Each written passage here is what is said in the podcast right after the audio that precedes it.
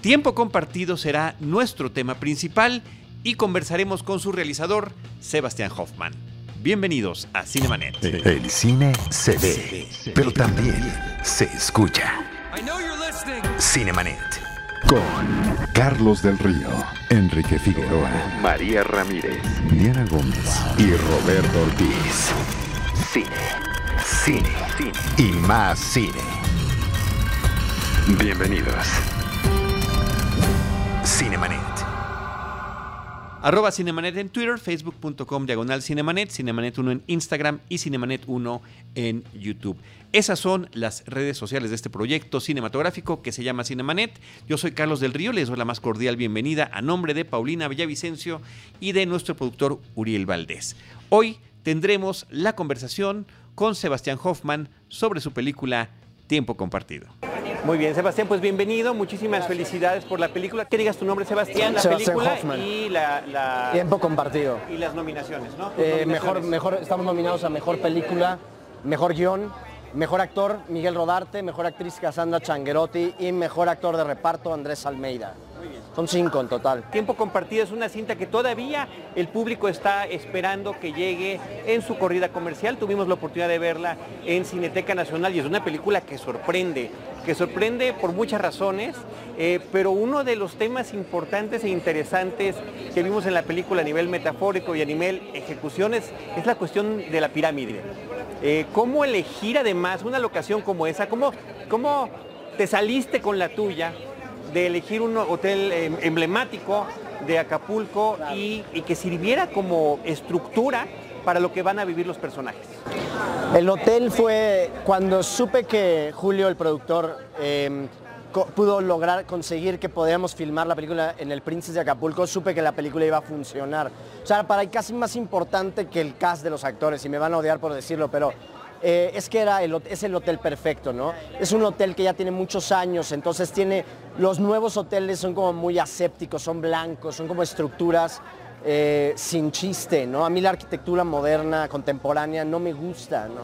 Entonces el Princess es este hotel que todavía conserva eh, estos pasillos setenteros, em, el lobby, el, el hecho de que esté inspirado en la pirámide del sol.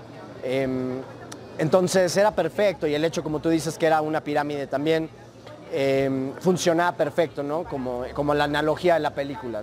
Eh, a mí uno de los aspectos que me encantó de la película es la fotografía que tiene y cómo aprovechas esos pasillos, esa estructura, tanto cuando los vas recorriendo junto con los personajes eh, por dentro, como de repente alguna toma lejana, que no sé cómo se hizo esa toma, con un dron o alguna cosa así, eh, cuando se ve a rodarte en la habitación donde encuentra el muñequito del niño, hay una toma exterior allí donde vemos el, el- el balcón Claro, la, la estructura desde fuera, ¿no? pero bueno, en general hablarnos de este trabajo de fotografía que me, me sorprende a mí que no haya quedado también nominado. A mí me sorprende más que no esté nominado Matías Penachino. Eh, es un extraordinario fotógrafo y creo que la película se, tiene un tratamiento como de novela gráfica. Tratamos de alejarnos lo más posible a la realidad, ¿no? Queríamos eh, que eso le podía eh, aportar mucho a la atmósfera y al tono de la cinta, pero mm, eh, sí, igual es una, es como toda, la película toma muchos riesgos y la fotografía toma aún más, en, porque entonces, eh, son muchos colores y ahora está como de moda de saturar todo, que no haya colores en el, en el- en el universo. Y nosotros nos fuimos por colores muy saturados, eh, rojos, verdes, amarillos, em, azules. Toda esta impresión de que estamos en un sueño, de que estamos, eh, bueno, pasar de un sueño a una pesadilla es la experiencia que te puedo decir, viví desde la butaca. Claro, claro, sin duda esa es como un poco la, exper- la experiencia de los personajes y lo que pasa en este tipo de lugar, o sea, cuando tu, tu vacación perfecta, tu vacación de ensueño, eh, termina siendo una pesadilla, ¿no? Entonces, eh, sí, la película conforme avanza también se empieza a volver un poco más y más eh, rara, el, el- el sueño empieza a volverse más oscuro, ¿no? Eh, Sebastián, ¿y alguno de tantos coqueteos que tiene la película? ¿Es correcto pensar que por ahí tenemos eh, algo que ver con el resplandor, por ejemplo, estando en un hotel, estando el recorrido de los pasillos, estando también una puerta que se abre y sale este líquido rojo que puede inundar todo? Sin duda. Eh, yo creo que El Resplandor, la versión de Stanley Kubrick de la novela de Stephen King, es, eh, sí, eh, fue la, mayor inspiración a la hora de escribir, a la hora de filmar.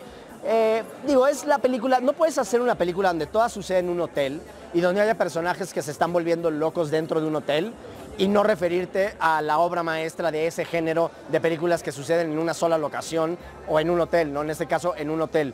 Entonces, claro, o sea, es una oda al maestro y, a esa película que, que, yo vi de niño, no sé por qué la vi muy chavo, y la tengo, la llevo tatuada, ¿no? En el, en el inconsciente. Creo que muchos las vimos, las vimos de niño y no debimos haberlo. No, exacto, sí, había una negligencia ahí de videocentro. Oye, también platícame de otro aspecto que va de la mano con lo que estamos platicando, con esta creación de atmósferas, que es el diseño sonoro y la música que tiene la película. Porque me parece que al final de cuentas no estamos hablando de elementos, sí, claro, independientes, pero que suman un mismo proyecto. Eh, pues sí, también otra vez digo, no me puedo quejar de nada, soy muy afortunado, pero me encantaría, me hubiera encantado que nominaran al, músico también, que es un italiano que se llama Giorgio Giampa, que hizo un trabajo extraordinario en intervenir la película con eh, música y sin la música sería otra película también, o sea, creo que le, le da también, eh, yo hago, mis películas son muy atmosféricas, yo siempre he dicho que que la atmósfera es casi más importante que la historia para mí y el tono, ¿no? Me soy muy fan del cine de David Lynch y de David Cronenberg, soy muy fan del cine de horror, eh, me gusta crear tensión y es esa sensación como de justamente de cuando te despiertas de un sueño, ¿no? Y el cine es de todas las artes, creo, la más parecida al lenguaje de los sueños, ¿no? O sea, que emula, digamos, la realidad desde el, el inconsciente. Entonces, eh, ¿Qué te puedo decir? a mí yo soy, estoy muy orgulloso de la música. Queremos editarla en un eh, disco, en una edición especial, en vinilo, para que la gente escuche, son instrumentos reales. Todo se grabó en Roma, en Italia. Entonces, bueno.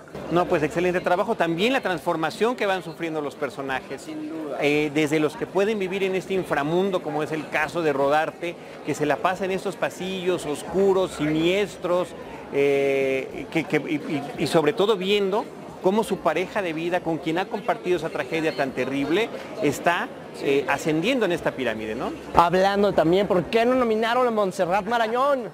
Montserrat Marañón es de las mejores cosas que me ha pasado en la vida, que es la actriz que interpreta a Gloria en la película.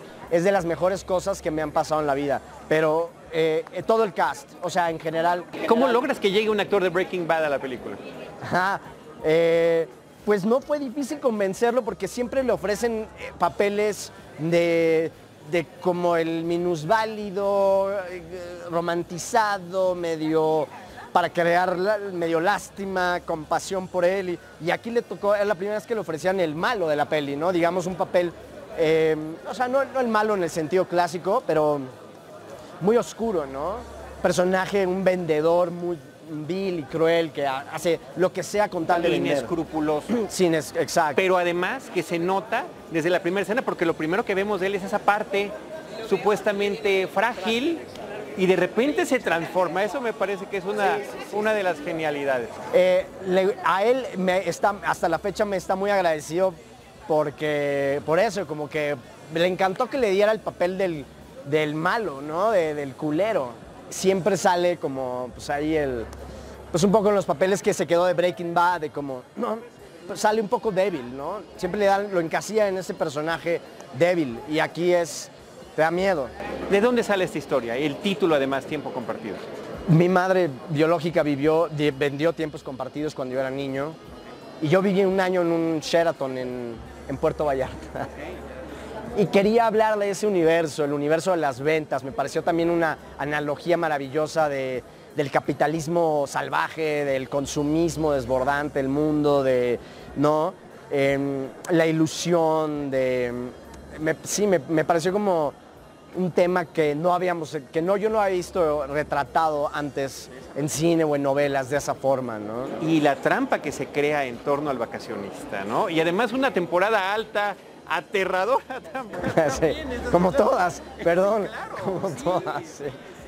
Sí, sí, no, Acapulco en Semana Santa. Yo me acuerdo que desde que era niño, pues Acapulco en Semana Santa es sinónimo del infierno, ¿no? Como el infierno de Dante. También eh, nos inspiramos mucho, eh, o sea, sí, sí, en, esas visiones eh, infernales de, ¿no? Los cuerpos encima uno del otro, que eran las albercas, ¿no? Claro.